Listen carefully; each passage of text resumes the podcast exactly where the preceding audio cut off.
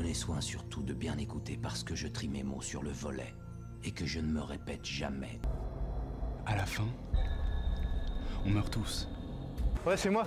T'as vu l'épisode, mon gars, Tyrion, il est mort. Non, non, putain, non Je vais vous dire mon secret. Eh, tu dis pas Eh, tu dis pas, ok Tu dis pas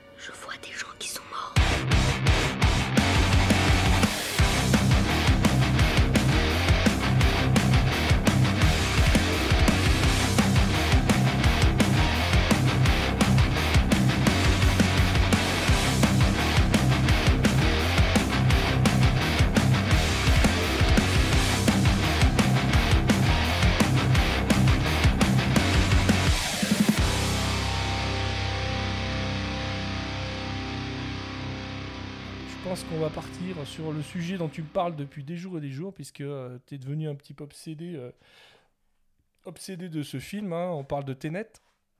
Tenet euh, est sorti bon, il y a maintenant quelques semaines. Je sais pas combien de fois tu l'as vu. Tu l'as vu combien de fois? Je l'ai vu quatre fois. Je crois que c'est le film que j'ai vu le plus de fois au cinéma d'affilée.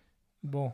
euh, alors, tu, tu l'avais vu une première fois avant, de me, avant que moi j'y aille, en me disant euh, voilà, euh, t'inquiète pas si tu comprends pas tout. euh, euh, alors bon, moi je discuterai de ce que j'ai compris et ressenti du film, euh, mais toi tu vas nous en parler d'abord. Et euh, voilà, bon, moi j'ai l'impression d'avoir tout compris, mais je pense qu'après ton explication, je vais m'apercevoir que j'en ai compris la moitié. En tout cas, j'étais content de moi et j'étais content de pas être complètement débile ce jour-là. J'ai bien apprécié, mais bon, ça j'y rentrerai dans le détail après. Euh, donc on va t'écouter, tu vas nous faire un petit peu le, le- pitch. Alors bon, on va se permettre de spoiler tout ce qu'on veut. hein. Ceux qui veulent pas... euh, Alors, si quelqu'un n'a pas vu le film mais qu'il écoute notre podcast, statistiquement euh, c'est plutôt faible. hein. Vu, mon audience et vu, vu l'audience du, du film, il y a peu de chances que ça arrive. Donc bon, regardez le film avant ou sinon, ben, tant pis. hein. On va donner quelques clés, quelques clés du film qui pourraient euh, peut-être vous gâcher un peu le plaisir. Euh, je t'écoute, fais- fais-moi le pitch. Par contre, si vous l'avez vu, je pense que ça va vous plaire parce qu'on va pouvoir enfin, euh, on va pouvoir en parler. Bah, écoutez, Tenet, c'est donc un film de Christopher Nolan. Christopher Nolan, c'est Inception, c'est Interstellar, et c'est pas mal d'autres films, dont un premier film qui s'appelle Memento. Et Ah ouais, j'adore, j'en parlerai de Memento après ouais, parce qu'il y a super. un lien hyper fort entre Memento et Tenet. Donc Tenet, Tenet en fait, euh, ça parle de quoi? Ça parle d'une guerre temporelle. Euh, ça parle d'une guerre entre le passé et le futur, où finalement euh, les générations futures envoient dans le passé des messages. euh, Peut-être même aussi, elles, auraient pu aussi des agents, mais là en l'occurrence dans le film c'est plutôt des messages et des, euh, et des cargaisons euh, euh, d'or pour euh, faire modifier ce passé en leur faveur. Alors, je vais pas tout spoiler de, de, de Tenet quand même, mais donc euh, c'est on quand n'est même. pas un peu dans le même pitch que Terminator? Alors, euh, il y, a, y a un point commun avec euh, Terminator, c'est euh, lorsque le futur s'attaque au passé, oui. En revanche, après, euh, la, la, la, la grande différence avec Terminator, c'est que c'est d'abord pas des robots, mais c'est les générations futures. Et il y a un peu de, il y a un côté moral hein, dans Tenet, hein, puisque c'est les générations futures qui se plaignent de l'état dans lequel euh, notre génération et les générations euh, euh, précédentes ont, ont laissé la Terre et qui décident, pour se protéger, d'éliminer ces, générations précédentes. Donc là encore, Nolan finalement arrive à, à- inclure des thèmes d'aujourd'hui, mais pas de manière mièvre. Moi, je trouve que c'est tout à fait cohérent qu'il y ait une volonté de self-défense des futures générations. Mais moi, ce qui m'a passionné, mais vraiment passionné dans ce, dans ce film, c'est la manière dont nous raconte cette, euh, Christopher Nolan nous raconte cette histoire et le croisement des timelines derrière. Et pour moi, c'est un chef-d'œuvre. Et c'est un chef-d'œuvre, pourquoi? Parce que comme tous les chefs-d'œuvre, en fait, il y a plusieurs profondeurs de lecture. Et en réalité, plus tu le regardes, plus tu le, plus tu l'écoutes aussi, et plus tu découvres des choses. Et ça, c'est la richesse pour moi des, euh, des- des chefs-d'œuvre. Donc, euh, pourquoi Euh, Alors, ceux qui ont aimé Inception euh, vont reconnaître ce que je veux dire. C'est que parce que d'abord, il y a plusieurs histoires dans l'histoire. Sauf que là où Inception, c'était des histoires à tiroir sur un même contenu temporel, et encore, il y avait trois contenus temporels, trois niveaux de temps qui s'é- qui s'écoulaient différemment. je sais plus, je crois que c'était 20 minutes dans le premier niveau, était équivalent à 6 heures dans le deuxième et à plusieurs jours dans le troisième. Mais, Ouais, mais ça euh, se croisait pas. mais ça se croisait pas. Ouais. Ou si ça se croisait, euh, uniquement par les effets de gravité. Quand la, quand, quand, quand, quand la camionnette tombait du pont et était en apesanteur, les gens dans l'hôtel étaient en apesanteur. Mm. Mais là, là, ce qui est absolument incroyable, c'est euh, que euh, Nolan traite le voyage dans le temps comme un voyage dans l'espace. C'est-à-dire qu'en fait, dans le film, les gens remontent le temps, seconde par seconde, comme on se déplace mètre par mètre. Et d'ailleurs, et d'ailleurs, il n'y a aucune scène dans le film où les protagonistes remontent le temps et où ils ne bougent pas. Alors qu'en fait, on pourrait se dire, bah non, il suffirait qu'ils restent au même endroit pour remonter le temps. Mais non. Mm. Il a, et, donc, et donc, il y a cette idée de voyage à travers l'espace et le temps, mais à pied, seconde par seconde. Contrairement à, à- à tous les autres films de voyage dans le temps, où finalement c'est comme la machine à euh, remonter le temps, tu claques dans un doigt, et quelque part, tu claques dans tes doigts, et euh, tu te retrouves 10 ans en avant ou 10 ans en arrière. Et ça, c'est fascinant, parce que ça veut dire qu'il y a un coût aussi pour remonter dans le temps. Ça veut dire que toi-même, tu vieillis en remontant le temps. Si tu veux remonter d'un an en arrière, tu dois vieillir d'un an. Donc, euh, euh, moi, ce qui m'a passionné dans ce film, c'est qu'en fait, quand tu vois la première version, tu es à la place du protagoniste. Mais du protagoniste, j'ai envie de dire, de la première partie, celui qui ne sait pas ce qui va se passer. Quand tu vois une deuxième fois le film, tu te mets à la place du protagonisme, du protagoniste euh, finalement, euh, qui connaît ce qui s'est passé. Donc, euh, rappelle-toi, à la fin, il explique que c'est un mouvement de, de pince temporelle. Ouais. Et donc que c'est lui qui a recruté Neil. Enfin, Neil explique Mm. plutôt au protagoniste qu'il a été recruté par lui. Et donc là, tu, tu- tu prends ce deuxième point de vue. Quand tu le vois une troisième fois, que tu as bien possédé l'histoire, tu peux te mettre à la place du méchant et euh, voir l'histoire Excellent méchant méchant. d'ailleurs. Excellent. méchant. euh, Bon. Et la, la tr- la quatrième fois, c'est euh, pour moi, ça a été nécessaire pour euh, goûter la, la dernière scène. Parce qu'en fait, c'est comme une symphonie. C'est comme, c'est-à-dire qu'au départ, il y a une symphonie, c'est c'est plusieurs harmonies qui s'entrecroisent et à la fin, qui arrivent à quelque chose d'extraordinaire. Et finalement, le dernier passage de Tenet, c'est là où tout s'entrecroise, toutes les timelines s'entrecroisent, le début et la fin du film. Et euh, j'avoue que le rôle de Neil, pour moi, était pas clair dans la dernière, dans la dernière, euh, dans la dernière version.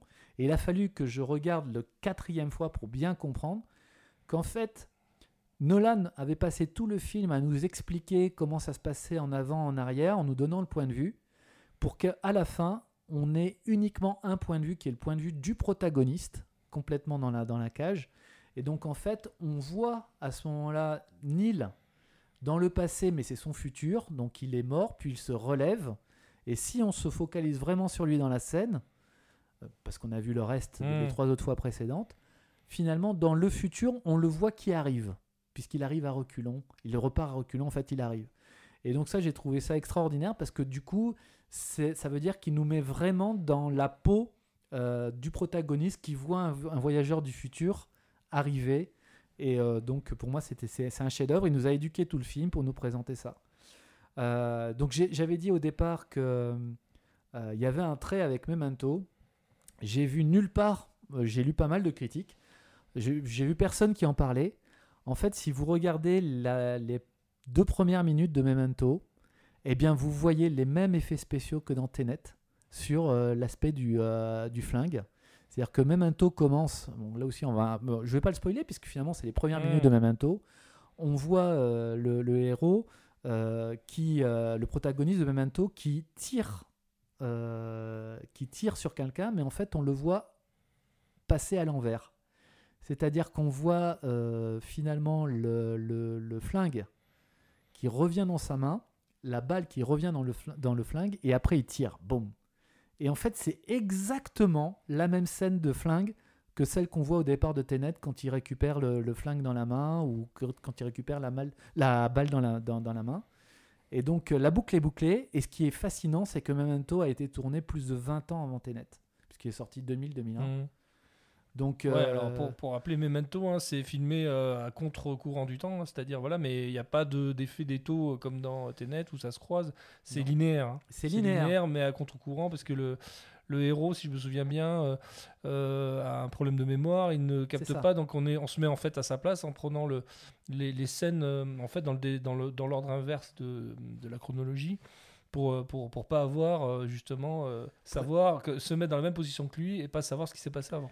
Et donc quelque part, euh, là aussi, lui, c'est quelque part un voyage dans le temps permanent, puisqu'il ne se rappelle jamais de son passé euh, proche, et euh, il sait toujours que dans le futur, il va l'oublier.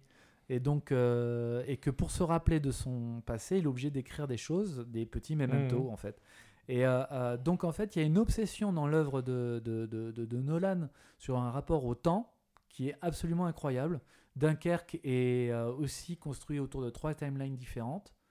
Euh, et ça- Ah, j'ai pas je vu Dunkerque moi. et c'est, ah, je conseille. Ouais. vraiment, vraiment excellent. Il n'y a pas d'effet, c'est pas un film fantastique comme euh, Inception, Inception. ou, mais euh, il y a un montage incroyable. Et puis moi, ce que j'aime bien, et ça c'est euh, transversal au film, au bouquin, et j'ai envie de dire, si vous suivez ce podcast ben, et que vous aimez la même chose, on se retrouvera là. C'est que moi j'aime bien rentrer in media res. Au milieu de l'action dans un film, dans un bouquin, je déteste les expositions qui durent 100 pages. Je comprends que ça plaise à, de- à des gens, mais moi, non. Voilà, j'ai envie de rentrer direct dans l'action. Et Nolan, il sait faire ça toujours très très bien. Les scènes d'expo dans Tenet, c'est incroyable. Souvent, on voit l'explication alors qu'ils sont déjà en train de faire l'action. On voit ça dans l'entrepôt, où il explique qu'il va braquer l'entrepôt. Euh, et il entrecoupe les scènes de, où il explique qu'il va braquer l'entrepôt avec le- avec le- euh, l'avion, tout en rentrant dans l'entrepôt, tous les deux bien sapés avec leurs mallettes et tout. Mmh. Et si vous regardez une deuxième fois, une troisième fois Tenet, vous verrez qu'il a un sens de l'exposition incroyable. Il vous met en action et en même temps que vous êtes dans l'action, il vous explique l'action. Je connais très peu de réalisateurs qui arrivent à avoir cette élégance et ce rythme. C'est absolument incroyable. Bon, alors t'es fan de Nolan, on peut le dire. Ouais, Nolan. Et d'ailleurs, T'avais euh, pas été déçu par les, les, les- les- le côté euh, DC Heroes, là, enfin le, le Batman et tout ça, là Alors Batman, il faut que je les revoie, j'avoue. Ouais. Euh, non, j'en avais gardé plutôt un bon souvenir. Euh, D'ailleurs, j'ai recommencé à regarder euh, le- les premières minutes, mais j'ai pas pu, euh, enfin pour d'autres raisons, j'ai pas pu aller jusqu'au bout. Mais euh, je, non, j'avais pas forcément un mauvais souvenir des, euh, des- du Batman Dark Knight. hein, euh, Ouais. Non, pas trop. Euh, sur ça, par Bon, contre, moi j'avais trouvé ouais, ça moyen. ouais. Bon, je, je, suis même pas sûr de l'avoir regardé, euh, regardé en entier, j'ai honte, mais voilà. Moi, euh, moi je me, j'ai un très bon souvenir de Memento, mais ça fait longtemps que je l'ai pas vu et je pense que je vais le regarder, le revoir comme je vais, grâce à tes conseils, revoir incroyable. Ténet avec toi si possible. Euh, ça te fera cinq fois, hein, de toute façon, Ah, mais, t'es pas assez après. Ah mais je suis partant. Euh, parce que bon, autant moi je suis certain d'avoir capté la première couche, comme tu dis, de, euh, le premier niveau de compréhension, euh, autant euh, les couches d'après, euh, le Nil qui recule et compagnie, euh, je suis pas certain d'avoir euh, euh, tout capté. Donc ouais, je pense, qu'il, je pense que le film, alors pour gagner euh, trois visions par rapport à toi, trois visionnages, euh, je vais peut-être euh, t'écouter, regarder deux, trois sites. tu m'avais parlé d'un, d'un, d'un- d'un site ou d'un, d'une infographie, je crois. Ouais, J'ai essayé de la chercher, pas ouais, je vais essayer de la retrouver aussi, qui reprend les différents étaux temporels, si j'ai bien compris, pour essayer de, de faire un schéma de qui croise qui, à quel moment, dans quel sens ils sont. Je pense que c'est pas inutile euh, si on veut faire une deuxième vision et euh, d'aller jusqu'au fond euh, au deuxième coup pour pas non plus pour pas non plus finir avec un crédit CTLM pour aller voir euh, 15 fois Tenet hein, parce que c'est pas non plus gratuit. Ouais. Moi je l'ai vu en en comment on appelle ça en 4DX là euh, je sais pas si si, si tu as vu la plus-value moi c'était la première fois que je faisais un 4DX Euh, et franchement j'ai adoré après je suis retourné voir un truc en 4DX Euh, je fais une petite parenthèse sur le 4DX parce que euh, c'est euh, c'est quand même un truc pas mal. Euh, c'est pas mal quand c'est bien réglé. Parce que moi je suis allé voir euh, il y avait un petit festival du 4DX où ils passaient des vieux films. Alors je crois que c'est Black Panther. Moi en plus je suis pas du tout fan des trucs de Marvel. Mais bon euh, je me suis dit en 4DX ça va être sympa. Euh, je l'ai pas vu, je vais pas non plus, je vais pas me faire des mots de tête avec l'histoire, c'est sûr, voilà. Euh, et il y avait un putain de décalage entre le 4DX et, euh, et le film. Donc il y avait une demi-seconde euh, où le, le, le, système 4DX qui t'envoie de l'air dans les oreilles qui te secoue le siège et qui te donne des coups dans le dos. Ça, ça partait une, une demi-seconde avant et donc ça spoliait carrément le film. Donc là, franchement, c'est euh, le- le- le- l'effet raté. quoi, L'effet raté. Et c'est dommage parce que moi, le 4DX sur, euh, sur Tenet, ben, j'ai trouvé ça super. Euh, c'était c'était au top, hein, c'était bien, bien fait. Euh, et ça m'a vraiment rendu l'expérience encore meilleure. Bon, après, moi, je suis pas non plus fan de tous ces trucs. Alors, avant, il y avait le. le, le- Je vais pas très, tellement souvent au cinéma. Donc, Mm. euh, euh, il y avait le. Merde, le, le- la, la 3D, là. La Mm. 3D, bon, ça se fait plus, je crois, j'ai l'impression. Euh, bon, tant mieux. Euh, parce que, voilà, bon, euh, quitte à regarder un film, bon, je pense que le film se suffit lui-même sans effets spéciaux de, dans la salle. Mais bon, c'était un petit plus qui m'a bien, bien plu. Voilà. Par contre, si j'y retourne, je pense que j'irai le voir de manière plus classique. Et, euh, et après avoir pris un cours de euh, euh, comme je viens d'en prendre un petit peu là, parce que, voilà, je pense que tu as raison. Sur le premier niveau de compréhension, euh, voilà, les taux temporels, euh, on se croise, on se voit, machin. Mais je pense que oui, je pense qu'il y a euh, des trucs que j'ai pas captés, même certainement. Parce que bon, même si après de manière globale tu comprends à peu près, mais bon, toute la séquence où il s'entraîne aussi dans la dans l'éolienne et tout ça, ça vient se placer à un certain moment de, de l'action, etc. Et ça, je l'ai pas forcément complètement intégré. Donc voilà, et puis la fin où, euh, le personnage de Neil, qui, est- super d'ailleurs, le personnage de, Neil, euh, je vais essayer de, de- recapter ça. Hein Ouais, ouais, non, mais je pense que c'est. euh, Enfin, les- il y, y a des très bons graphiques sur le net. Il faut le faire parce que je pense que c'est. Enfin, moi personnellement, j'ai. Moi personnellement, j'ai euh, adoré. euh, euh, Enfin, euh, ça m'a vraiment profité d'aller voir euh, d'aller voir euh, Tenet en ayant vu euh, ce graphique et en particulier, il y en a un français que je trouve vraiment bien fait et assez design avec. euh, Enfin, des couleurs, des courbes et tout, c'est il est assez beau à voir par rapport à des Bon, si on le retrouve, on le mettra en commentaire de- du podcast, ouais. comme on pourra, hein, parce que Mm. euh, comme c'est le numéro 0, on verra comment on l'édite. Euh, mais euh, si, si on a l'occasion de mettre un commentaire avec, on- pour énumérer les sujets, on, on ajoutera peut-être un petit lien sur un, une de ces infographies si on la trouve. Mais ouais, je pense que ça sera pas mal d'avoir ça en petit, en petit soutien. Quoi. Mm, mm. Moi, juste euh, pour rebondir, là, puisqu'on discute entre nous, là, tu parlais du 4DX. euh, moi, j'ai un petit souci avec ça, effectivement. Parce que j'ai essayé, alors j'ai pas été voir Tenet, mais j'ai été voir d'autres films en, en 4DX. hein. J'ai été voir des films de super-héros. Euh, moi, je trouve que parfois, euh, être sollicité corporellement, ça m'enlève, ça me, ça me différencie du, du, du- du film, quoi, tu vois. Et euh, donc il faut que ça soit bien réglé et en particulier les impacts de balles dans le, dans le Mm. siège étaient trop forts.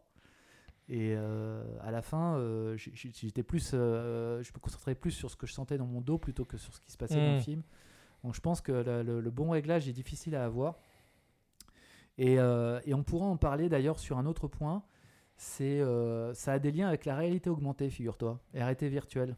Euh, les histoires de sensations et de feedback, puisque bon, Mhm. tu as dit que j'étais expert en tech et, Mm. et en fait, j'ai travaillé sur des projets là-dedans.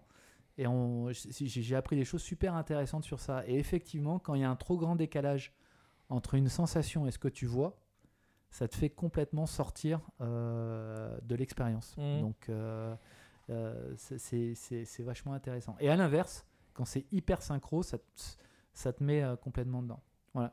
Donc, euh, non, non, je, je- moi j'ai été le voir en IMAX et, euh, et dans des salles plus classiques. Et dans, Mhm. dans tous les cas, j'ai été super content. Je vous conseille d'aller le voir au cinéma. Il y a des. Il y a des comme on l'a vu, hein, tu en parles, il y a des. il y a- enfin bon, ceux qui, à limite, euh, ceux qui nous écoutent l'ont déjà vu. Donc vous savez comme nous que euh, faut, euh, les, les- les- les images sont magnifiques. Et en IMAX, c'était incroyable. Incroyable. Voilà. Ok. Bon, bah écoute, euh, j'avais prévu une petite séquence sonore sur Tenet, mais on n'a même pas eu le temps de la mettre, c'est pas grave. Euh, T'as des choses à ajouter sur ce, sur ce sujet ou on passe à un autre truc Non, non, je pense qu'on se réserve pour d'autres fois. Le, deux autres fois, je parlerai encore euh, des, des, des œuvres des frères Nolan, parce qu'il a un frère euh, qui s'appelle Jonathan, et euh, qui fait aussi des trucs assez dingues aussi en termes d'histoire, par exemple Westworld. Donc euh, je pense que... Ah, la série. Westworld, c'est lui qui a fait ça? Ouais, et en fait, il faut savoir que Memento, ça a été euh, coécrit par les frères Nolan. Donc ils partagent un certain nombre de, de visions sur les, les, les timelines et les choses comme ça. Alors moi, West, Westworld, ça fait partie des séries où j'ai jamais réussi à dépasser l'épisode 2. Alors des fois, je m'y remets et j'arrive à passer le cap et puis après c'est bon, je suis lancé. Mais euh, pour le coup, euh, j'ai, j'ai- voilà, je, je, je trouvais ça bien. Tout était là pour me plaire. euh, tous les voyants étaient au vert, mais euh, je me suis endormi comme une merde à chaque fois. Voilà, donc je vais retenter peut-être. Ça vaut le coup? Ouais. Ah oui, à fond. ouais. Mais On en est à quelle saison là? Et au troisième, hein, je crois qu'elle est terminée d'ailleurs. Enfin, il faudra qu'il y en ait une quatrième. qui- Mais alors, la première saison est à mon avis de loin la meilleure. Et même, euh, il l'aurait arrêté là, c'était extraordinaire. La deuxième est pas mal. La troisième, euh, un peu plus critiquable. Moi, j'ai bien aimé parce que je suis un fan, donc je suis pas objectif. Mais euh, je peux comprendre que ça soit pas la même qualité que les deux premières. Mais la première, alors oui, c'est vrai, j'ai dû m'accrocher les deux ou trois premiers épisodes. Mais donc il a moins de talent que son frère pour aller droit dans l'action. L'exposition finalement elle dure Mhm. un peu longtemps, mais une fois que ça démarre, une fois que ça démarre, Ouais, je là, pense que c'est ce cap que j'ai pas passé. Je pense que je suis encore dans l'exposition. Le jour où tu, enfin bon là je, je veux pas trop spoiler, alors je veux pas trop spoiler ouais, parce qu'on peut spoiler les autres, mais on va pas Mais- spo- spoiler mais- entre nous, on n'est pas con non plus. mais le jour où tu comprends euh, ce qui se passe en termes de scénario et ce qu'il a fait, c'est incroyable. Bon, ok. Ok, bon, bah écoute, je me lancerai. On va rester peut-être sur le domaine série parce que, bon, euh, moi au final, c'est le format euh, en ce moment, enfin depuis euh, plusieurs années, hein, qui m'intéresse le plus. Euh, moi, j'aime bien les choses qui suivent dans le temps et qu'on peut, euh, qu'on peut euh, dérouler comme ça, suivre des personnages euh, sur une petite période, euh, voilà, et se faire plaisir euh, un peu longtemps. Euh, voilà, moi les séries c'est plus le format que j'aime maintenant. Bon, même si voilà, de temps en temps ça fait du bien de voir un film, euh, surtout quand il est réussi, voilà. Mais c'est plus trop euh, mon, format. Mon format c'est plutôt la série, comme beaucoup de gens j'ai l'impression hein, aujourd'hui. Euh, donc il y a beaucoup de séries qui valent le coup en ce moment. L'avantage de L'avantage des plateformes Netflix, Amazon et compagnie, c'est que petit à petit, on arrive à, avoir des, à sortir un peu du, des séries euh, américaines, même si, bon, on va pas être euh, ingrat, hein, les Américains nous ont quand même, euh, nous ont quand même fourni les plus beaux moments de divertissement qu'on a eu jusqu'à présent, je pense. Mais c'est vrai qu'aujourd'hui, on arrive à voir des trucs un petit peu originaux qui viennent d'ailleurs. Des séries européennes, bon, des séries anglaises, Black Mirror, compagnie, machin, des séries espagnoles, même si bon, ça reste un peu plus, un peu plus euh, sur des thèmes euh, teenager, machin. Mais moi, je, moi, je regarde un peu de tout. hein, je regarde même les, les euh, sex education anglais, le, le merde, j'oublie le nom du truc espagnol là dans l'université où c'est que des histoires de cul, de drogue, de machin et de et de voilà où c'est un, niveau scénaristique un peu bas mais bon c'est pas mal ça me fait marrer pareil il y a un truc à, peu près similaire italien euh, qui est un peu dans le même genre voilà on- ça permet un petit peu de voir d'autres formats et de voir de, de- des œuvres d'autres pays et puis évidemment je, je- je vais tout doucement vers le sujet numéro 2 qu'on avait décidé euh, d'aborder c'est Fauda donc Fauda la série euh, israélienne euh, donc euh, que je t'ai conseillé, je crois, à Mm. moins que tu l'aies vu avant, je sais pas, ou que tu avais peut-être vu Écoute, j'ai vu juste le premier épisode. Ouais. Bon, de toute façon, je pense que dans le premier épisode, je crois qu'on on- voit à peu près de quoi on parle. On voit à peu près euh, le sujet. Alors en gros, hein, c'est euh, Fauda, c'est une série sur un groupe euh, de militaires infiltrés, enfin militaro-policiers, on va dire, un groupe de juifs infiltrés en, territoire arabe en Israël pour faire diverses missions. Euh, mais notamment des missions antiterroristes euh, contre euh, les, les terroristes du Hamas, plus, plus particulièrement, même si après tu verras dans, dans la série, on parle d'autres mouvements terroristes à l'intérieur, même si apparemment c'est pas très réaliste, puisque, bon, pour tout te dire, il parle de Daesh à un moment, mais euh, c'est pas, apparemment c'est pas du tout quelque chose de réaliste, parce que oui, on vend cette série, alors parce qu'il faut savoir que le héros de la série, qui est aussi le créateur. Donc l'acteur s'appelle Lior Raz. Lioraz est un ancien euh, militaire qui faisait partie de ce genre de groupe. Donc si tu veux, ça donne une certaine crédibilité à la série qui se veut euh, hyper réaliste. Euh, alors moi j'ai toujours un peu de mal avec les mecs comme ça euh, qui se recyclent, euh, les, les- les- les hommes d'action qui se recyclent un peu dans le côté saltimbanque. Alors moi euh, en France on avait en France on a Olivier Marchal, Olivier tu vois. Et oui. Justement je, je pense que je pense qu'on pourrait peut-être faire le même reproche à Lioras que moi je fais généralement à, à Olivier euh, Marchal, parce que Olivier Marchal, lui, euh, se sert de son passé de flic comme, euh, comme garant de, sa, euh, de son réalisme et de la crédibilité de ses films. Euh, chose qui me pose un gros problème, parce que moi, comme je te l'ai dit, hein, je suis expert en street crédibilité. Et euh, très honnêtement, la police qui décrit, euh, je suis pas sûr qu'elle existe. Euh, en termes de- d'entertainment, euh, divertissement, etc., c'est très réussi, ça marche très bien. Euh, mais bon, voir des flics qui passent leur temps habillés en cuir dans des 4x4 à sniffer de la coque, moi j'ai un peu bourlingué, j'en ai jamais vu. hein. J'ai surtout vu des mecs habillés en quechua, en train de boire du pastis et puis dans des, dans des 308. Donc si tu veux, tout ça c'est bien gentil, mais on nous voit un peu du grand guignol qui marche bien. Parce que Fauda c'est pareil, ça marche bien, mais je suis pas, je suis pas certain qu'on nous ait pas un peu escroqué euh, aux entournures en nous disant voilà, euh, voilà, je suis un ancien donc je sais de quoi je parle, je vais vous montrer la réalité du terrain, etc. Bon, après, euh, quand on se renseigne un peu, c'est ce que j'ai fait un peu une fois que j'ai vu les trois saisons de Fauda. Alors bon, je vais pas te spoiler, mais un petit peu quand même. Fauda, euh, le, le héros de Fauda, alors on, on va quand même dire merci à, à Lioraz, parce qu'il il arrive à faire un truc euh, qui est pas mal. Il fait, à mon avis, à son profit, mais il fait, euh, il fait au profit de beaucoup de gens comme nous. Il arrive à rendre les mecs un peu gros, un peu dégarnis, un peu moches, plutôt sexy, tu vois. Donc ça, c'est bien. Merci Lioraz. Merci beaucoup. Voilà, merci Lioraz de montrer que voilà, on peut être, euh, on peut avoir un peu de bide, euh, avoir une sale gueule et pas de cheveux, et puis quand même draguer des gonzesses qui sont euh, des, des, numéros 10. Bon, écoute, voilà, mis à part cette petite boutade, je, je, trouve que, euh, alors. Pour, euh, je me suis un peu renseigné sur euh, les conditions de tournage, etc., le fond, parce que bon, moi je suis pas un expert du, du comment dire du conflit israélo-palestinien. Moi, j'ai foutu les pieds une fois en Israël euh, pour me balader. euh, J'ai fait euh, la balade de tout le monde. hein. Je suis à la tombeau de Jésus, machin. J'ai fait le tour. J'ai bouffé ce qu'il fallait. Est-ce que j'ai perçu complètement le fond du truc? Certainement pas. Même si on a eu droit pendant notre séjour à euh, un, un- un- un Palestinien qui avait foutu des coups de couteau juste euh, pas loin de nous, un garde-barrière. Enfin voilà, le truc habituel apparemment là-bas. Euh, j'ai un peu fouillé pour voir un petit peu de, quoi il en retournait. Alors, ce qui, ce qui reproche un petit peu à la série, c'est que, euh, c'est que euh, bon, alors évidemment, il y a un parti pris, évidemment israélien, qui est assez assumé, je trouve, mais qui est compensé par le fait que on essaie de, de rendre humain quand même le, côté palestinien, euh, voire même des terroristes palestiniens, en expliquant voilà que ce sont quand même des hommes avec des qui ont des enfants, qui ont des, femmes, etc., qui ont une vie, qui ont des sentiments, etc.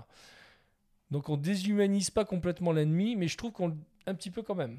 Voilà. Après, euh, apparemment, euh, ça a été bien. Alors, il y a tous les, y a tous les retours sur ce truc-là de comment les Palestiniens ou les Arabes là-bas ont perçu la série.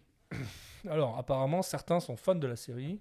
Si on écoute euh, les trucs promotionnels, euh, il y a même des cadres du, euh, du Hamas ou du Fatah qui sont fans de la série. Bon, Ah bon? c'est rare, ouais, c'est ce qu'ils c'est ce qu'ils disent. Après, il y a toujours des, des gens pour, pour, pour gâcher la fête. hein. Il y a toujours les rabat qui vont t'expliquer, mais en fait, voilà. Alors, j'avais lu un article hein, qui s'appelait le- L'entertainment de l'oppression ou je sais pas quoi. Donc, où il montrait en fait tout le côté, euh, tout ce qui avait été éludé dans la série, c'est-à-dire tout le côté raciste euh, des Israéliens, etc. Voilà, eff- effectivement. euh, même si les agents euh, qui sont montrés, alors que ce soit les agents de renseignement ou les agents de terrain, euh, sont quand même des gens plutôt mesurés, on va dire, dans la série. Apparemment, ils sont pas tous comme ça dans la réalité. Enfin, mesurés euh, quand même pas au point de ne pas tirer en sniper sur des civils, hein, mais bon. Euh, c'est, euh, c'est, c'est- voilà. Alors après, euh, je dis que c'est pas réaliste, j'en sais rien. Mais la, tactique d'infiltration qui consiste en gros. en fait, leur tactique, elle n'est pas très élaborée. hein. Ils infiltrent. Alors, dans la saison, je crois que c'est la saison 3, il y a une infiltration un peu plus longue au début. mais sinon, c'est des infiltrations express hein, qui consistent à juste euh, être un Israélien qui parle arabe. Donc, on parle arabe, donc on peut se faire passer pour un arabe. On met un kéfier, c'est bon, ça passe. Euh, pour pouvoir aller extraire un mec ou aller faire une petite incursion et euh, faire un- une petite, euh, petite opération euh, coup d'éclat rapide quoi et revenir. Enfin, c'est pas de l'infiltration non plus euh, à super long terme, c'est vraiment des petites opérations. C'est ça d'ailleurs qui rend la série bien rythmée et bien machin. Donc tout ça, je trouve ça c'est bien réussi. Quand on regarde des vidéos euh, qui essaient de, nous expliquer que c'est euh, que c'est plutôt réaliste, euh, on voit des vidéos. Alors moi j'ai retrouvé sur YouTube. Alors c'est pareil, j'ai essayé de retrouver. On voit une nana qui est un agent, un ancien agent de ce genre de de, groupe qui qui parle, qui est interviewé. Et puis on voit aussi quelques images d'archives où on voit des, euh, des interventions parce que Fauda alors ils disent que c'est le chaos. En fait, en gros, c'est quand tu as, ton infiltration qui commence à partir en couille et ça part dans tous les sens. Et puis tu essaies de t'en sortir comme tu peux et puis de te barrer, euh, rentrer vite fait de ton bon côté de la barrière. Et donc, effectivement, il montre quelques trucs d'archives où tu vois en gros euh, des mecs en train de se- se- s'attraper, s'écharper, euh, se tirer plus ou moins dessus, mais pas trop. Enfin, c'est surtout, euh, surtout de la bagarre, machin, des mecs encagoulés, donc tu sais pas qui fait quoi. Donc, effectivement, c'est le bordel. Alors, ça, pour le coup, je trouve que c'était bien, bien rendu dans la série. Ce qu'on voit donc sur ces documents d'archives, c'est voilà, des types en cagoule. Alors, ils ont tous des kéfiers, ils sont tous en train de se tirer par le bras, se foutre des pains. Euh, on voit bien qu'il y en a un groupe qui essaie d'en- de choper un autre gars pour essayer de l'emmener. Alors on sait pas qui fait quoi. Si c'est les Israéliens qui ont chopé un, terroriste qui cherchait ou quoi, ou si c'est euh, les, des Palestiniens qui ont euh, découvert qu'il y avait un mec infiltré qui essayait de le choper. Bon bref, effectivement, ça fait un, joyeux bordel et ça ressemble un peu effectivement à certaines scènes de la série où, ouais, ça part franchement en couille ils s'en sortent à chaque fois de justesse. Alors ce qui, est un petit peu moins réaliste, euh, c'est un peu comme dans. euh, Il y a un peu l'effet de, Sa- euh, de Bailly, il s'appelle De Bailly dans euh, le Bureau des légendes, non Euh, Je sais plus son nom. Euh, Lefebvre, là, euh, euh, je sais plus, alors, il y a son nom d'emprunt et son vrai nom. Guillaume de Bailly, je crois. Euh, le personnage du Bureau des légendes, je sais pas si tu l'as regardé, c'est à peu près pareil. Tu te demandes comment les mecs, au bout d'un demi-épisode, ils sont pas virés avec pertes et fracas, ils font n'importe quoi. quoi. Ils sont, c'est, c'est les agents ingérables. Alors c'est pareil, le personnage de Lioraz, là, qui s'appelle Doron euh, Caviglio, je crois, Do- Doron. Alors Doron, il passe son temps à faire nimp. Euh, ses comptes, euh, perso, ses histoires de cul même, dans le cadre du boulot, euh, en, euh, défiant les ordres de ses supérieurs, etc. Puis fait ça plusieurs fois, puis à la fin, allez, euh, on oublie tout, on se tape dans le dos, puis tu repars euh, bosser, il n'y a pas de souci, vu que tu es un des meilleurs. Alors c'est pareil, euh, bon, je veux bien croire que, que l'acteur en question était un ancien des forces spéciales, mais bon, on sent bien quand même que même s'il boxe dur, c'est quand même plus un, un athlète. euh, Enfin, euh, tu vois, il a, il a un certain vécu, tu vois, il est un peu comme nous, tu vois, il, Ouais. voilà, et c'est encore un grand sportif, c'est sûr, mais Il enfin bon, il est. Il a un dad body, quoi. Tu... C'est ça, on sent bien qu'il a bouffé des. Je sais plus ce qu'on mange là-bas, mais enfin du, du houmous et compagnie. On sent qu'il s'est pas privé, quoi, même sur la bouteille. Mais enfin bref, il, il- il- voilà. il- Tout ça fait que ça marche super bien, mais que si tu commences à jouer que la carte de ouais, ouais, c'est un truc super réaliste, machin, euh, ouais, au bout d'un moment, tu vas vite. euh, voilà, c'est avant tout un divertissement. euh, avec l'avantage que, contrairement à beaucoup de séries américaines, même si aujourd'hui il y a des gros progrès, on en parlera tout à l'heure sur une autre série, je pense, sur le côté, on va dire, dramaturgie, scénario, on est de plus en plus surpris. Avant, on n'avait on n'avait pas ces surprises-là. Euh, T'avais jamais un héros qui se faisait euh, dézinguer au bout du deuxième épisode. Voilà. Dans Fauda, tout peut t'arriver quoi. Tu très rapidement au fil des épisodes, tu sais pas qui c'est qui va se faire désinguer. Bon, mis à part que tu te doutes bien que le héros euh, euh, qui est à la fois créateur de la série et machin, il va peut-être pas se mettre au chômage rapidement, mais en tout cas, les, protagonistes de la série se font buter régulièrement. Donc je veux dire, il y, y a un turnover.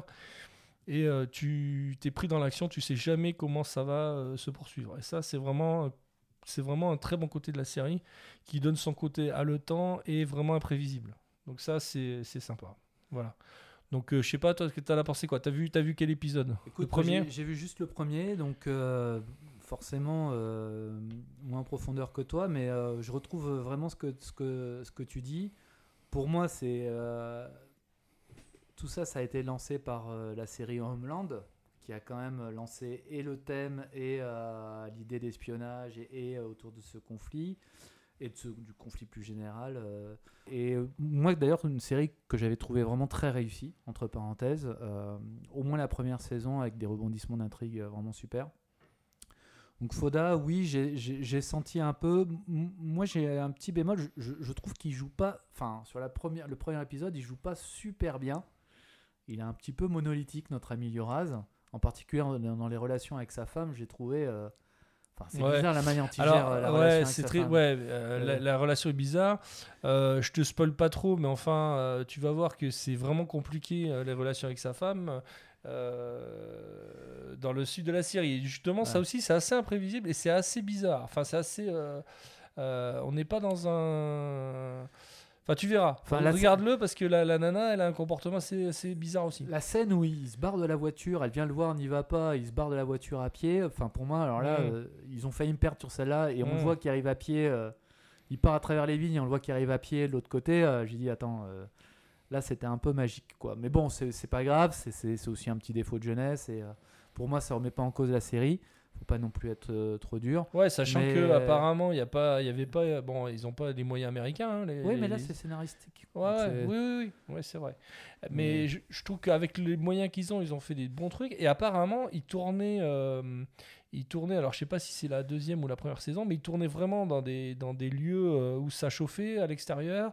Alors, il y a- il y, a toute cette euh, légende urbaine de euh, de euh, ils, étaient dans un ils tournaient dans un village euh, arabe euh, avec toute l'équipe de tournage, etc. Et euh, c'était en période de conflit, il y avait du conflit tout autour, etc. Et euh, ils voulaient interrompre le, euh, le, le tournage et le maire de la ville aurait demandé euh, non, non, continuez, euh, votre présence ici, elle est fédératrice, etc. Voilà. Bon, c'est peut-être vrai, c'est peut-être pas vrai, mais en tout cas, c'est un petit peu le, le truc qu'ils ont fait tourner. euh. Ouais. Mais apparemment, ils tournaient vraiment, euh, le témoignage des, des acteurs, c'est qu'ils tournaient vraiment des fois dans des, dans des lieux de conflit, quoi. Ok. Bah, super intéressant. Après, moi, juste un, un point sur le scénario que tu disais, le fait que, bon, sans vouloir me spoiler, mais qu'il y avait quand même des morts inattendues. Alors ça, j'adore. Mhm. J'adore dans une série quand les, quand les, quand les scénaristes prennent euh, des, des vrais risques et font, euh, et font mourir des héros principaux. Et ça me fait penser à deux séries que j'ai adorées et d'ailleurs, bizarrement, que j'ai mis un certain temps pour voir parce que je me suis toujours arrêté au bout du premier ou du deuxième. J'ai arrêté, puis après j'ai recommencé, je les ai adorés, je les ai regardés en entier. C'est Walking Dead et Games of Thrones.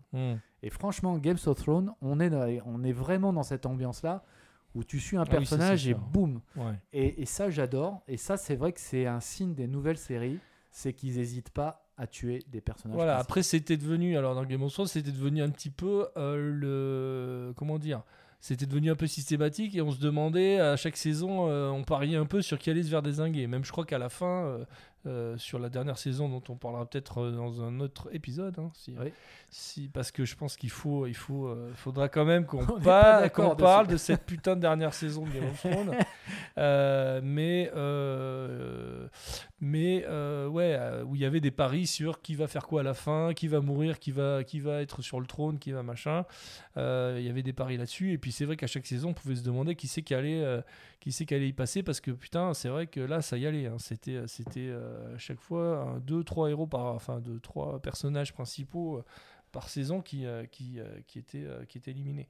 Ouais, mais c'est vrai, ouais, t'as raison, c'est- fini ce côté agence touriste où on faisait toute la saison avec, avec l'ensemble, avec euh, Hannibal Smith, euh, machin, où il fait- ils ont fait le premier épisode, ils ont fait le dernier. Il faudrait refaire des épisodes comme ça où maintenant on va tuer, au fur et à mesure des saisons, on va tuer les drôles de dames, on va tuer les, les mecs de, de, de, de- d'agence touriste ou de, de la croisière s'amuse, hein, ça serait sympa Bah de refaire des saisons comme ça en version un peu plus, euh, un peu plus euh, gore. euh, on, peut, on, on pourra s'amuser à ça. Et d'ailleurs, puisqu'on est dans notre, euh, dans notre, dans notre podcast de Midlife, moi j'ai envie de te parler d'un d'un film qu'on avait vu quand on était, à, tu vois, teenager, et qui faisait ça. Et moi je me rappelle, ça m'avait. Tu t'en rappelles? Ça s'appelle Police fédérale Los Angeles. Mais bien sûr, Live and Die in LA.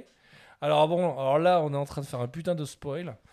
Mais bon, c'est pas grave. Il y a- il y a- il y a- Donc, c'est un film de. Comment il s'appelle? C'est le mec qui avait fait. euh, euh, c'est pas Friedkin ou machin Ouais, c'est ça, ouais, je crois que Avec une musique Friedkin. de Wang Chung. Euh, je me souviens de Wang Chung avec euh, des super morceaux hyper années 80. Alors, euh, je l'ai vu il y a pas longtemps, je l'ai revu il y a pas longtemps. C'est super daté. Enfin, tu, tu- tu plonges dans les années 80. Bon, ça, ça peut, ça peut être un avantage, hein, mais le côté vintage, je sais pas s'il avait été prévu au départ. En tout cas, c'est- on est dans les années 80. Effectivement, dans ce film, vas-y, je te laisse t'expliquer. Bah écoute, euh, Comme ça, c'est pas moi qui aurais spoilé. Bon alors, ceux qui veulent voir le film, vous arrêtez d'écouter tout de suite. On va perdre tous nos auditeurs, c'est horrible. ça y est, on a perdu nos 5 auditeurs. Euh, Restez- restez, à la fin, il y a des gâteaux. Il faut que tu le décris parce que moi je me rappelle juste de la scène dans le vestiaire, euh, Bah, tout. disons euh. que, alors, c'est- c'est c'est un des rares films où euh, le personnage principal euh, se fait buter à peu près une demi-heure avant la fin, euh, avant la fin du film. Donc, euh, on suit le héros, donc qui est euh, comment il s'appelle? William Patterson, c'est ça qui s'appelle, le mec qui jouait dans les experts. euh, Ouais, Grisham. voilà, qui est le même acteur, donc il, donc il joue dans, dans ce film, il fait le, il est le- le- le- l'enquêteur principal de. Alors c'est- traduit police fédérale Los Angeles. Moi personnellement, je vois pas ce que ça veut dire, je sais pas de quoi on parle, mais en tout cas, Livenda Inelli en, en- en- dans son titre original. Donc le le, euh, le, euh, le héros euh, se prend un coup de fusil dans la gueule. euh, je pense que c'est ouais 20 minutes ou une demi-heure avant la fin, c'est-à-dire qu'il y a une grande partie du film qui se passe à la fin sans lui. Et ça, moi, je pense qu'on l'a jamais revu, ça. Jamais. Ouais.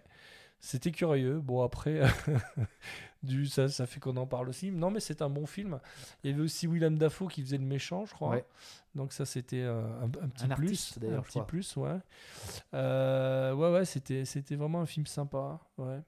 Ok. Et c'est quoi l'autre film? Tu, tu disais deux films? Euh, Non Non, non, je, je crois que c'est il y a que ce film-là où ils m'ont, non, je me rappelle où ils ont fait le coup. Et après, effectivement, l'autre série dont, où ils arrêtaient pas aussi, c'était Walking Dead. Ah ouais, ouais, ouais. Euh, là aussi, euh, qui allait mourir cette saison, quoi. Ouais. Mais, voilà. Bon, Walking Dead, moi c'est pareil, j'ai lâché au bout de. Moi j'ai trouvé la première saison absolument géniale. Euh, ultra gore, enfin c'était. Mais on, est pris dans le truc et on se dit vraiment, voilà, le danger vient, vient, vient du zombie hein, dans la première saison, ça court partout, on essaie de s'en sortir, on sait pas. Moi ce que j'aime moins dans Walking Dead, c'est euh, les, euh, les communautés. Alors ça, ça me gonfle. Euh, les histoires de communauté, une fois que voilà, ils ont trouvé un tel, alors à chaque fois il y a une espèce de gourou qui tient une communauté euh, qui a réussi à se calfeutrer à peu près pour, euh, pour vaincre les zombies.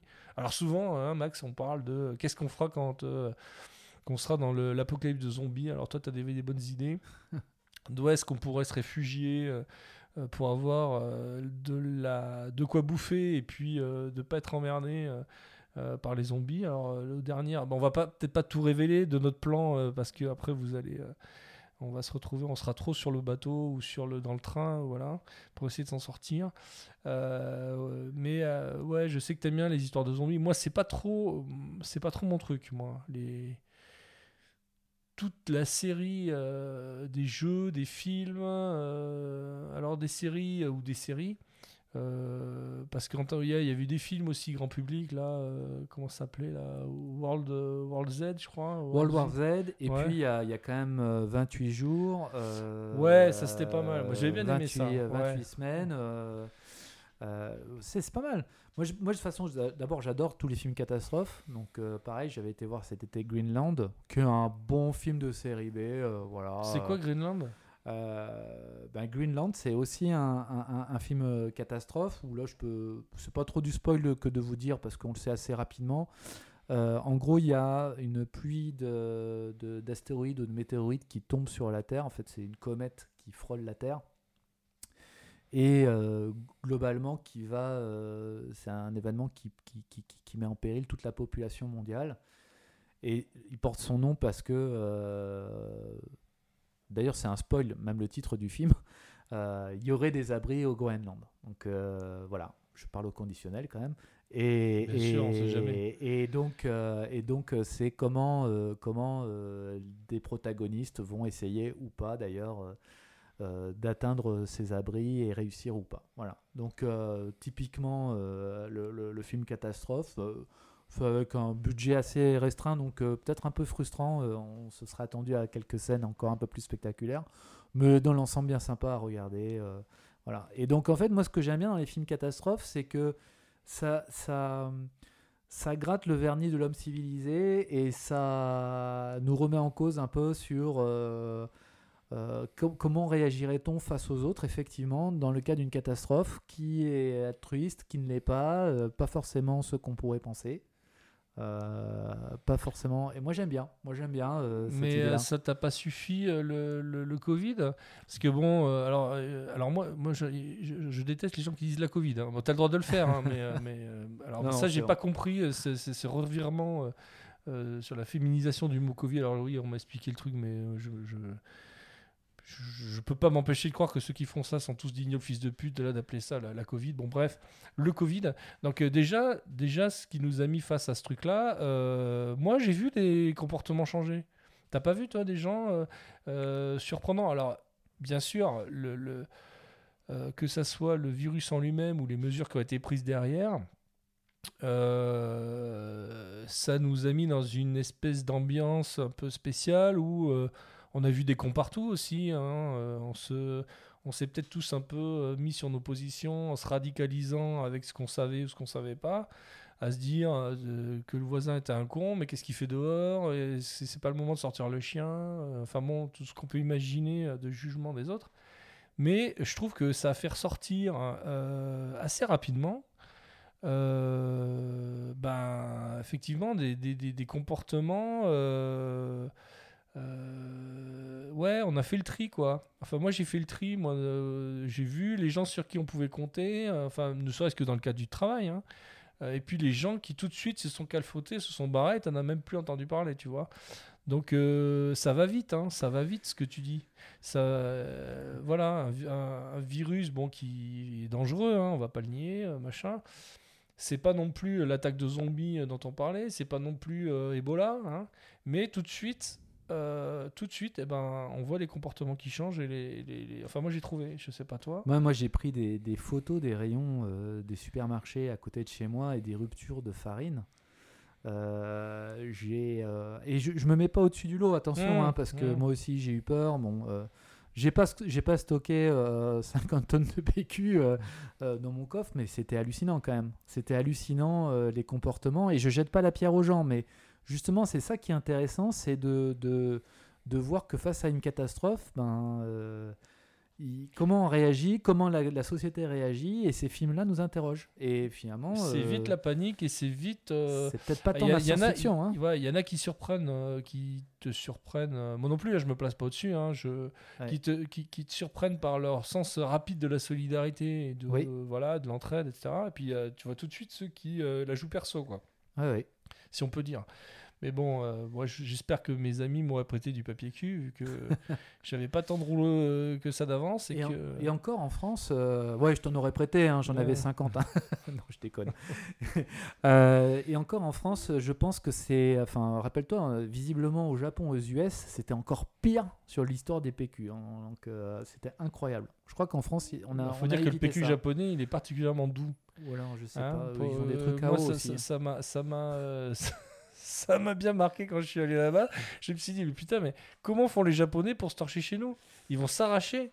Parce que là-bas, c'est, on dirait du papier de soie, c'est, tout doux. Bon, après, ils ont quand même une histoire avec les chiottes. hein. C'est la Ils civilisation. ont, ils ont, voilà, c'est la civilisation. Ils, ils ont, euh, ils ont quand même les chiottes qui vont bien, ou en- avec des bruits d'oiseaux, des bruits de machin, où on t'envoie le petit jet pour te nettoyer.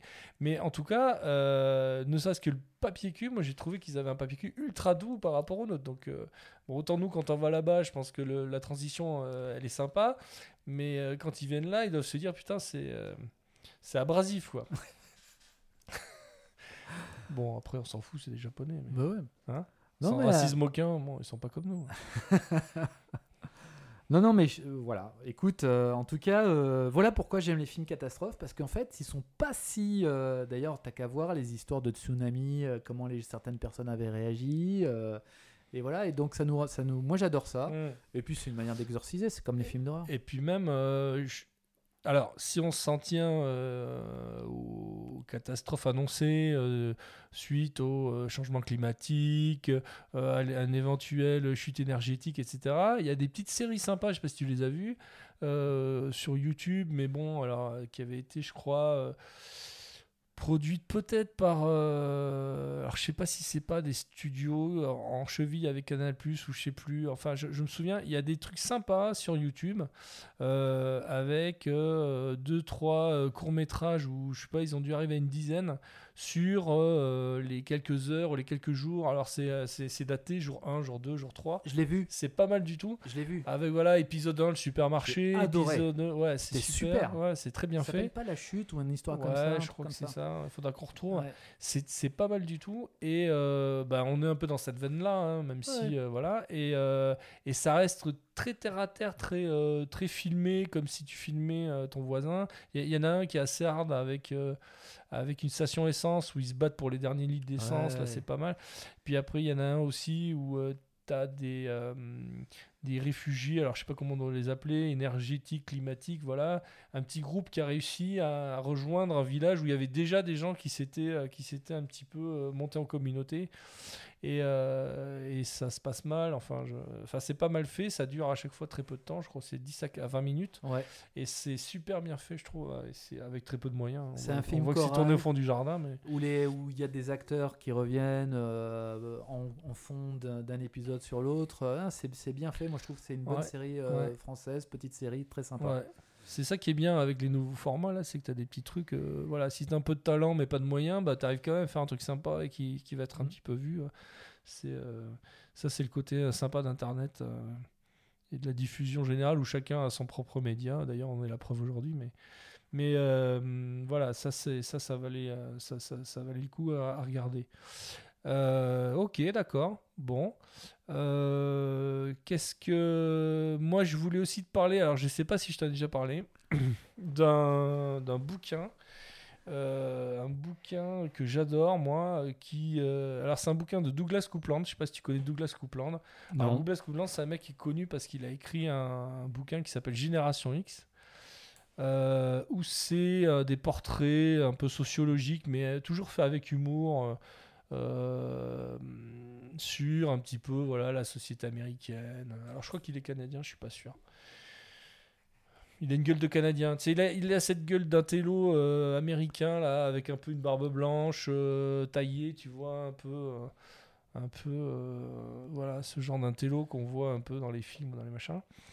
Donc il a fait pas mal de, pas mal de bouquins et celui-là il est vraiment un petit peu à part des autres parce qu'il est un peu plus bourrin, un petit peu plus euh, potache on va dire. C'est, c'est, l'histoire d'un Anglais qui est un énorme connard. Alors le bouquin s'appelle euh, s'appelle La pire personne au monde. Je sais pas si tu en as déjà parlé, mais il faut absolument euh, que tu le lises. Après, tu me diras ton avis. Alors, les gens qui aiment bien Douglas Coupland disent que c'est un des moins bons parce que euh, c'est un peu moins un télo, à mon avis, que le reste de la série. mais moi, ça m'a fait hurler de rire du début à la fin. Mais tu sais, ce rire de hyène là que t'as, euh, parce que le mec est méchant, tu vois, et puis tu dis, tiens, il, a- il partage le même avis que moi sur tous ces connards. Donc le mec est horrible, il est alors il est tout euh, raciste, xénophobe, machin. Donc il est anglais, il est euh, il est euh, caméraman, je crois, ou preneur de son, caméraman, il me semble. Et puis il est dans une période de merde, il a pas de contrat, il a rien, et puis il se fait embaucher par son ex-femme qui est une énorme peste, qui lui en veut à mort, qui est euh, productrice de télé, et qui veut le faire bosser sur un truc genre Survivor, tu vois. Et euh, donc euh, le, le- type part. donc elle lui dit voilà, tu dois d'abord trouver un, assistant pour toi. Et après, tu partiras sur l'île machin où l'équipe de production va te retrouver, les acteurs aussi, enfin les, participants, etc. Tu filmeras ça. Bon, évidemment, il n'y a rien qui se passe comme prévu. Il trouve pas d'assistant, donc il prend le clochard du coin, qui est un mec très gentil mais tout pourri et qui devient de plus en plus smart au fur et à mesure du, du- bouquin et qui devient un peu le mec que tout le monde aime, qui est, qui est super sympa, etc. Et lui continue à être le type horrible à qui il arrive que des, que des péripéties. Alors évidemment, c'est que des trucs un peu loufoques. hein. À un moment, il est pris, euh, il est prisonnier sur une île militaire euh, du Pacifique par une espèce d'officier euh, féminin, machin, qui, qui lui fait faire une, qui lui fait faire pour, pour, pour, le, pour pouvoir le libérer, il est obligé de faire la danse de Billy Elliot à l'intérieur du réfectoire. enfin, t'as as tout un tas de péripéties, franchement, c'est super drôle. Bon, alors euh, voilà, les gens vont dire oui, euh, c'est pas, c'est pas, euh, c'est pas le Douglas Coupland qu'on aime bien, euh, c'est trop vulgaire, etc. Bon, moi je trouve pas ça spécialement vulgaire, c'est super drôle, c'est très acide et franchement, lis-le, tu vas voir, ça, c'est vite lu. hein. c'est pas du, de la grande littérature, mais en tout cas, tu, c'est très grinçant et très marrant. Bah écoute, Voilà. euh, ouais, je vais, je, vais, je, je, vais, je vais le lire. Je vais le lire.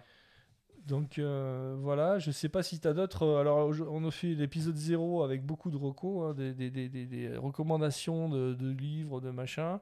Bon, faut dire que c'est un peu ce qu'on fait nous d'habitude quand on se croise. Euh, on, essaie de, on essaie de trouver euh, tous ces trucs-là.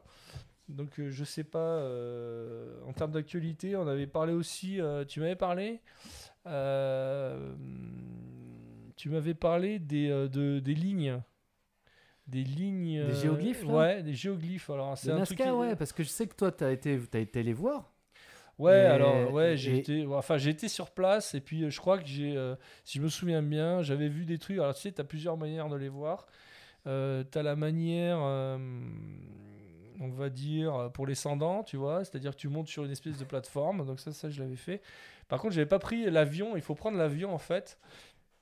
Ça demande un budget un petit peu plus euh, important, même si c'est. euh, un avion péruvien où t'es pas certain ni de décoller ni de, te poser, ça reste un petit budget quand même. Et je crois que je l'avais pas fait à l'époque parce que j'avais pas trop de fric. Mais j'avais fait la plateforme, ouais. Et alors, il y a des nouveaux trucs, ils ont, ils ont Bah ouais. découvert des nouveaux trucs. Bah, euh, visiblement, ils arrivent à, à découvrir d'autres géoglyphes. Euh, ils ont trouvé sur des collines. Euh, je sais plus, je crois que c'était un chien, non? Ou euh, le, géo- le géoglyphe que j'ai envoyé, c'était un animal de compagnie. Je crois que c'était un chien ou un chat, je sais plus. Et en fait, euh, j'ai trouvé ça excellent que à notre époque, ils a... et en fait, les, les traits donc étaient enterrés jusqu'à 30 cm sous terre. Donc euh, c'est pas, tu vois, c'est pas juste un dessin euh, comme ça effacé. Et ça avait été recouvert. Et puis grâce, je crois, avec euh, Google Maps ou des trucs comme ça, ils arrivent à retrouver maintenant des géoglyphes pleins. Et en fait, moi, je trouve ça fascinant. D'abord, ça veut dire qu'on peut encore retrouver des choses dans notre monde. On croyait qu'il a été sillonné dans tous Et les c'est pas du fake, ça. Non, c'est pas du tout du fake. C'est pas du tout du fake. C'est pas du tout. Et, et, donc, euh, et donc, en fait, ouais, ouais, non, je trouve ça fascinant. Et euh, voilà, je te l'ai envoyé parce que je sais que t'es, euh, tu m'en avais parlé. Et puis moi, je. C'est un peu comme, comme Karnak ou les trucs comme ça. Moi, ça me passionne, quoi. Ou Stonehenge, c'est comment ça se fait que ces gens-là ont passé autant de temps à faire des géoglyphes qui n'étaient pas visibles? Toi, tu as été voir sur place. Parce qu'ils avaient pas Netflix, tant ils que avaient, ça. euh, ils avaient pas, ils avaient pas Nolan hein, ni Netflix pour les, pour les occuper, donc il fallait bien qu'ils qu'ils fassent un peu les pitres. Enfin, je sais pas, ça sert à quoi ces géoglyphes là? Bah, je sais pas. Tu sais, toi? Non. Bon, après, il y a plein de, il y a plein de, de théories, euh, mais à mon avis, euh, ouais, je, je, je, je me souviens plus. J'avais lu un bouquin sur une, une, une vieille archéologue là, euh, qui doit être connue. Alors, on va, on va nous insulter. Euh, s'il y a des spécialistes du, euh, du sujet. Euh, et ouais, une vieille archéologue. Alors, les, les vieux archéologues, c'est toujours des gens qui viennent de pays genre Suède, Allemagne, machin. Là, je sais plus son nom, mais il me semble qu'elle avait un nom nordique et qui, qui- qui était un petit peu la, la spécialiste des, des lignes de Nazca. Et je me souviens Ouais. plus de ces théories, si c'était des théories sur des histoires d'astrologie ou je sais pas quoi. Alors après, évidemment, il y a eu toutes les théories derrière, extraterrestres, machin, comme il y en a eu beaucoup. euh, Enfin, beaucoup. euh, Il y, a, y y pas mal de théories comme ça sur toutes les civilisations précolombiennes. euh, euh, euh, D'ailleurs, les cités d'or, c'est sûrement vrai tout ce qu'il y avait dans les cités d'or. Avec les, les, Ah. plus, les Olmecs dans leur vaisseau spatial et compagnie. Donc voilà, donc je pense qu'il y avait. euh, alors je, je me souviens plus la théorie exactement qu'il y avait sur, euh, sur les Nazca, euh, cette civilisation euh, qui est connue à peu près, je crois, que pour euh, les euh, géoglyphes. hein. J'ai- pas vu euh, dans. Alors, j'ai pas non plus fait toute l'Amérique latine, mais euh, les voyages que j'ai pu faire là-bas, au Pérou, euh, je me souviens pas avoir vu des grands vestiges Nazca, mis à part les géoglyphes. Quoi. Ça me, ça me Non, parle pas. écoute, dans l'actualité, il y a un autre truc que j'ai vu, voilà, puisqu'on est dans les brèves et tout, et trucs un peu. euh, toujours dans les mondes parallèles finalement, j'adore ça parce que c'est des, c'est des, c'est des news qui te transportent dans des mondes parallèles. Euh, T'as vu la news sur la, la femme, euh, la femme euh, préhistorique euh, qui, a, qui a emporté son enfant à quelqu'un? C'est un truc de, c'est un truc de dingue. Non, j'ai pas vu. ils ont, ils, ont trouvé, ils ont trouvé des traces qui, ont été, qui ont été conservées, mais des dizaines et des dizaines de milliers d'années. Donc là, on est, on est vraiment sur de la préhistoire, mais euh, c'était euh, Homo sapiens, a priori. Donc, euh, Et cette, cette femme, en fait, d'après les traces, d'après la manière dont elle s'était arrêtée et ainsi de suite, ils ont reconstitué qu'elle portait, et, ils ont vu aussi les traces, elle portait un enfant. Elle l'aurait porté pendant pas mal de, de mètres, donc je sais plus si c'est 800 mètres, 1 km. Et elle s'arrêtait souvent, visiblement parce qu'elle était fatiguée et euh, ils arrivent même à, elle était assez petite, donc ils savent pas si c'était euh, euh, une ado ou une, une adulte. Et au retour, elle ne portait plus l'enfant. Et donc, euh, c'est fascinant parce qu'on se dit qu'on n'arriverait jamais à savoir ce que c'est que la préhistoire. Et on arrive à trouver encore des témoignages. Et à partir de ça, les, les, les gens qui sont spécialisés archéologues, finalement, disent ben, que ça prouve qu'il y avait une société. Parce que cette femme, elle a bien fait des efforts pour porter cet enfant quelque part. Et a priori, était vivant d'après les traces où elle le, elle le posait de temps en temps.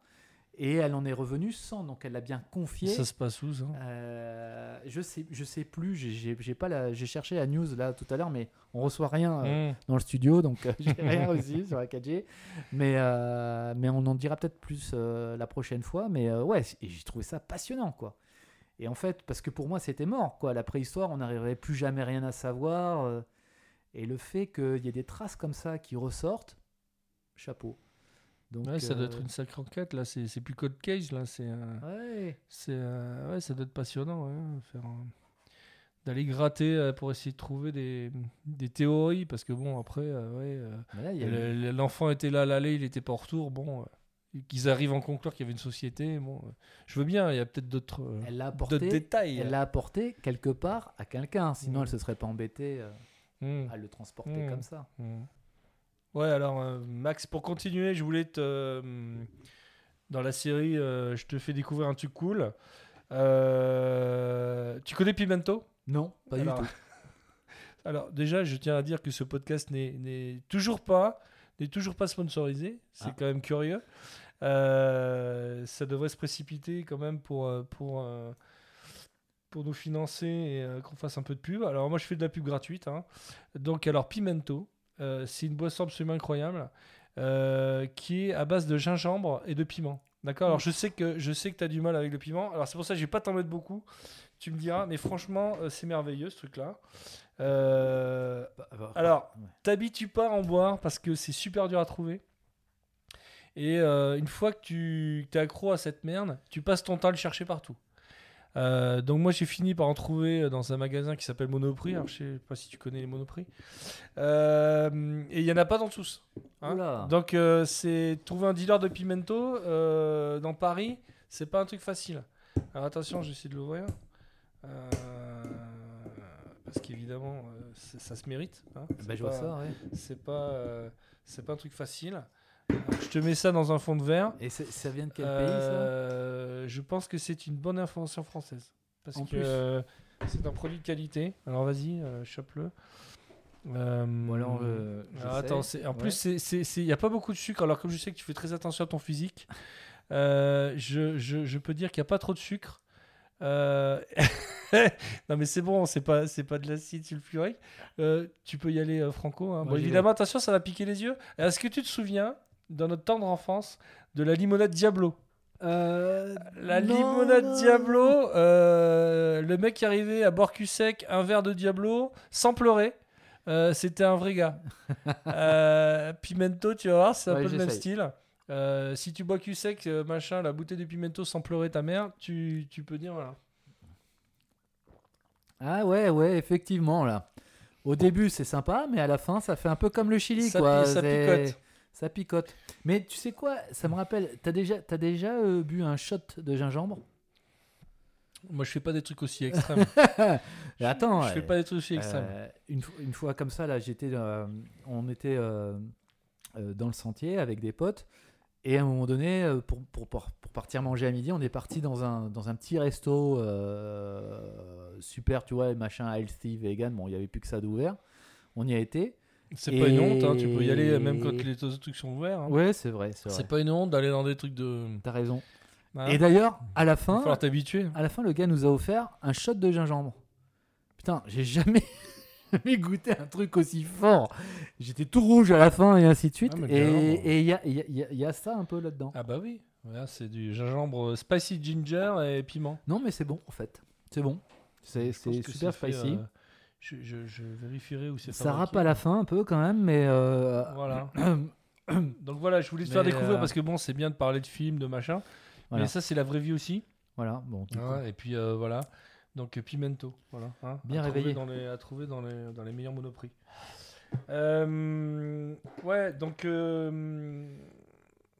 je crois que tu voulais me parler d'un bouquin. Ouais, je voulais te parler d'un bouquin, c'est une découverte. C'est en plus fait par un auteur français qui s'appelle Christian Léourier. Euh, donc moi je suis un fan de SF, mais je suis un fan de ce qu'on appelle en particulier la euh, hard SF, on dit en anglais, donc euh, science-fiction entre guillemets dure, c'est-à-dire très techno, tu vois, c'est le contraire. J'a- J'aime bien la guerre des étoiles, mais j'aime bien aussi la, sci- la science-fiction, tu vois, très techno, très réaliste. Donc euh, 2001, euh, ça a été le précurseur, même les manières dont Alien s'est tourné. Euh, euh, donc euh, Outland pour ceux qui connaissent, enfin voilà, et plus récemment Ad Astra, Gravity, même Interstellar, c'est de la hard. Et donc là, ce, bouquin s'appelle Elstride, H-E-L-S-T-R-I-D, et euh, je vais surtout pas le spoiler, donc je vais juste donner le pitch de départ et expliquer un peu l'ambiance que ça donne. C'est sur un astéroïde euh, qui s'appelle Estride, et donc c'est une compagnie mi- minière, et c'est l'histoire donc d'un ouvrier. Ça, c'est au tout départ du qui euh, doit euh, qui doit aller sur une mission rallier à un autre point et qui donc euh, utilise un convoi de véhicules euh, intelligents qui est euh, piloté par des intelligences artificielles. C'est génial. C'est une novella, ce qu'on appelle une novella. Donc c'est entre le, roman et la nouvelle. Ça fait 130 pages. C'est écrit euh, super bien avec un style moderne, un peu cyberpunk, mais pas dirty. hein, euh, on est, on est dans, dans l'espace. Et c'est donc euh, le. Ça, je ne vais, pas dévoiler, vais pas dévoiler, surtout pas, mais je peux dire que c'est les relations de cet individu avec les, les intelligences artificielles pendant, pendant sa mission. Et c'est une réflexion, mais vraiment très profonde sur euh, le rôle de l'homme par rapport à l'intelligence artificielle, mais de manière super réaliste. Et c'est, il y a un suspense, on ne sait pas du tout ce qui va se passer. Et moi, j'ai été là, je tournais les pages, tournais les pages, et je voulais vraiment savoir à la fin ce qui allait se passer. Voilà. Donc je ne spoil pas plus, je te laisse le lire. Et puis bah, je vous laisse le lire aussi si ça vous intéresse. Et euh, ce que je propose, c'est que dans quelques podcasts, on en reparle. On en reparle ensemble Ouais. euh, quand tu l'auras lu. Et tant pis, hein, là à ce moment-là, on pourra peut-être spoiler et discuter. Bah ouais, on euh, se gênera pas. Parce discuter, que si euh, on donne des conseils et que les gens les suivent pas, tant pis pour eux. Voilà. Voilà. Donc, euh, c'est pas très cher en plus. Hein. C'est euh, 5 euros sur Kindle, euh, Amazon, tout ça, les trucs. Et c'est. attention, je sais pas euh, s'il faut faire de la pub pour Amazon, c'est qu'ils sont méchants. Ouais. Donc je sais pas. 8,99€ chez les bons libraires. Voilà, c'est ça, chez votre libraire de quartier. Bon alors, je la refais. alors je la refais. On est coupé. Et c'est pas très cher en plus. Hein. C'est genre 8,99€ de chez le libraire du quartier. Ça fait deux fois plus cher que ce que tu as dit pour Amazon, c'est bizarre. Ça, ça- ça donne envie de se On avait dit qu'on coupait au montage. Bon, allez, vas-y, continue. Maintenant, enchaîne. Je sais pas. Bon, écoute, moi, euh, je sais pas si on finira là-dessus, mais moi, je vais te parler. euh, alors, parce que moi, j'ai une grande passion. C'est euh, regarder YouTube jusqu'à ce que j'en puisse plus. Donc, euh, j'imagine qu'il y a plein de gens qui sont comme ça. Euh, on passe de suggestion en suggestion, de truc, de truc, et de temps en temps, on trouve une petite pépite. Alors, euh, moi, j'ai eu ma période où j'aimais bien regarder les. les vidéos de boutons éclatés. Alors, je sais pas si toi, tu as déjà Non. Non. si tu as déjà pris du plaisir à regarder euh, euh, des boutons blancs exploser ou même euh, ça allait assez loin avec des, des, des- chirurgiens, on sent bien, que- on sent bien que c'est du chirurgien douteux, tu vois, que c'est, c'est des mecs qui ont dû être euh, rayés de C'est l'ordre. dégueulasse. Ouais, c'est un peu dégueulasse. Alors, euh, avec des trucs qui giclent, des, des- des espèces de, de, de- de furoncles dégueulasses, avec Ah. des, des serpentins qui sortent. Bon, bref, je te passe le détail et je laisse chercher si tu veux trouver. Euh, et puis euh, j'aime bien les voilà les comptes un peu hors normes. Il y a aussi un mec, un français là, qui a un compte sur. euh, c'est un mec qui qui dégomme des frelons. Alors le mec, il est spécialiste anti-frelons. Quand tu vois, quand t'as un de ces nids de frelons chez toi, il vient et puis il a tout un tas de techniques. À chaque fois, il invente des nouveaux trucs avec un karcher, avec un paintball, avec un machin pour te dégommer. Donc ça, c'est c'est un de mes comptes préférés en ce moment. Mais euh, il y a un autre compte euh, que moi, ça n'a rien à voir avec tous ces trucs un peu dégueux, quoique. C'est un compte YouTube qui s'appelle euh, Village Cooking Channel. Donc c'est un espèce de, truc un peu extraterrestre. Donc c'est un village indien où ils sont à peu près une dizaine, hein, des, petits vieux là, la plupart du temps. Enfin c'est difficile, hein. c'est en milieu rural en Inde, donc tu m'excuseras. j'ai du mal à évaluer l'âge que peuvent avoir chaque intervenant. Mais euh, le but, c'est de faire de la bouffe pour un village de euh, 50 à 100 personnes. Donc, ils font d'énormes plats. Euh, donc, on est dans le domaine de la recette de cuisine. Euh, alors, c'est pas la cuisine des mousquetaires, même si euh, je pense que Maïté, aujourd'hui, si Maïté faisait une, euh, une nouvelle chaîne, je pense qu'elle aurait beaucoup de succès. Mais euh, on verra ça, on essaiera de la produire euh, avec tout ce qu'on va gagner euh, euh, avec nos sponsors. Euh, en attendant que Maïté s'y remette, regarde Village Cooking Channel. Donc, c'est euh, c'est des immenses plats indiens euh, euh, et la préparation est toujours un peu hardcore. euh, ça va te plaire. Eh ben écoute. C'est pas de la science-fiction, mais presque. Ouais. C'est- mais c'est hard. C'est pas de la hard fiction, mais c'est euh, du Village hard cooking. Channel. C'est Ok. du pan cooking euh, de groupe. hein. Donc c'est un marché de niche. Mais euh, franchement, euh, tu te regardes 2-3 recettes et après t'es bien. Et après, tu bouffes pas au resto indien pendant, euh, pendant 10 mois, ça c'est sûr. Euh, Il y a quelques plats qui m'ont fait envie, mais pas tant que ça. Mais, euh, mais voilà, c'est un, c'est un petit peu des trucs. euh, euh, alors, je sais plus ce qui m'avait amené là, mais euh, tu sais jamais où, comment tu fais pour te retrouver des fois sur des chaînes. euh, comment je me suis retrouvé sur cette chaîne YouTube, euh, machin. Mais moi, j'aimais bien regarder aussi. Tu as des mecs. C'est un peu, euh, c'est c'est un peu le, principe du, du je pars de zéro et j'arrive sur un truc merveilleux. Donc là, ils partent de zéro, ils, euh, ils dépiotent des machins, des bestioles et à la fin, ça fait un plat merveilleux, un genre de biryani à la chèvre, enfin moi. Il y avait aussi des mecs euh, qui sont dans la forêt, euh, ils ont que leurs bras, leurs mains, ils montent des outils, ils creusent et à la fin ça te fait une baraque avec piscine. Incroyable. Tu l'as pas vu ça? Non. Ça c'est pareil, je mettrai un lien si, euh, si Ah ouais, j'arrive à bien, mettre ouais. dans le commentaire. T'as hum, t'as des mecs comme ça, ils partent, alors c'est des forces de la nature, hein, c'est des gens un peu... euh, enfin comme nous quoi sportifs euh, qui sait travailler de ses mains et qui vit dans le qui, qui est capable de survivre en milieu hostile pendant des, des mois voilà c'est un peu comme nous euh, avec quand on a Uber Eats et, et puis et puis une trottinette électrique tu vois donc le, mec euh, il, creuse un système il, te fait une baraque euh, ou une piscine avec euh, des petites alcôves etc avec évidemment de l'eau verte enfin c'est merveilleux à la fin. Il se fait tout un système hydraulique qui part de la rivière l'eau est filtrée et machin. Et, c'est pas mal. Donc j'ai deux chaînes comme ça qui font ça où tu vois en accéléré des mecs qui mettent à peu près je sais pas 10 jours pour faire une espèce de de baraque de rêve comme ça rien qu'en creusant euh, le, le sol et en, avec, en, en amenant de la flotte avec du bambou C'est fascinant. voilà, donc euh, merci, euh, merci YouTube de nous apprendre un petit peu la vie, de savoir ce que c'est que, euh, que savoir travailler de ses mains en 2020 pour faire autre chose que, euh, que de conneries habituelles, hein, bien sûr. Euh, mais comme ça, on apprend. Et puis comme ça, si jamais un jour, euh, ben, euh, entre deux attaques de zombies, euh, on a besoin de se monter une baraque avec piscine, machin, ben, on saura comment creuser, tu vois. Et puis après, on saura comment cuisiner grâce à... euh, grâce au, euh, euh, au Village Cooking Channel. Donc je mettrai aussi le lien parce que franchement, euh, ça vaut le détour. Voilà, écoute, t'as autre chose à nous raconter? Non, là c'est bon, Bon, pour bah, aujourd'hui. écoute, ouais, c'est bon pour aujourd'hui. Donc c'était l'épisode 0. Donc test des micros, test des sujets, test de comment on peut euh, vous faire partager un peu notre, euh, notre incroyable vision de la vie avec notre expérience de fou. Et puis, euh, ouais, je tâcherai aussi de mettre une petite adresse pour que si vous avez des sujets ou des suggestions, on puisse échanger dans l'autre sens, c'est-à-dire recevoir de votre part des suggestions qu'on puisse nous tester et puis donner notre avis. Ça serait assez marrant si on arrive à avoir un petit peu des retours. Ok Bon, bah écoute, euh, on se refait ça euh, très rapidement. Ça marche. Hein? On voit ça?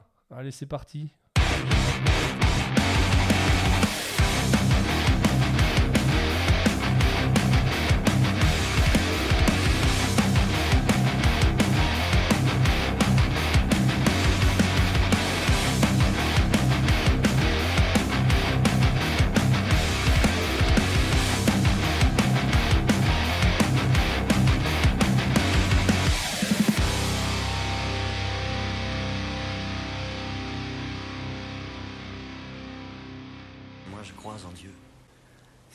Chose dont j'ai peur, c'est Kaiser Soze.